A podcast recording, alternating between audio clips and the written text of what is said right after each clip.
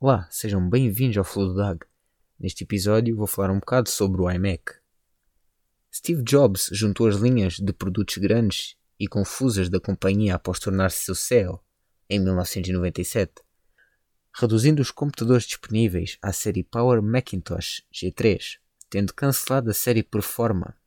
Para usuários domésticos, a Apple buscava um novo produto com a mesma linha de preço do Performa a companhia anunciou o iMac em 7 de maio de 1998 e começou a enviar o computador em 15 de agosto do mesmo ano.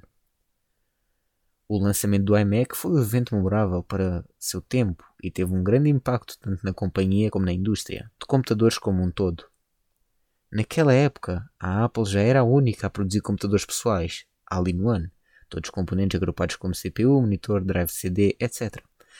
Esteticamente falando, o iMac foi diferente de qualquer outro computador lançado antes dele. Era feito de plástico colorido, translúcido, numa cor que a Apple chamou de Bondi Blue.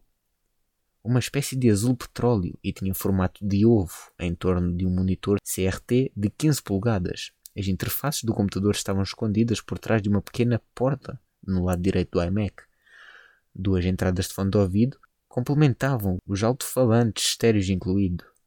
O design é creditado a Jonathan Eve, atualmente vice-presidente de design industrial na companhia. Antigas conexões ADB, SCI e Geoport foram eliminadas em favor das novas portas USB e o drive para disquete foi descartado. Apesar dessas já serem tecnologias um tanto ultrapassadas, a decisão da Apple foi um tanto à frente de seu tempo e foi muito debatida. Na época não havia outra maneira analógica de trocar arquivos pequenos com outras máquinas existentes, fazendo com que fosse necessário a compra de um drive externo USB, que vendeu bem nos primeiros anos do iMac G3. Criar cópias de backup era lento sob uma conexão USB 1.1, que opera a 12 megabits. Os puristas sentiram que os arquivos tinham de ser transferidos por compartilhamento de arquivos via rede ou via e-mail. O teclado e o mouse do iMac foram redesenhados com plástico translúcido e cor semelhante ao iMac.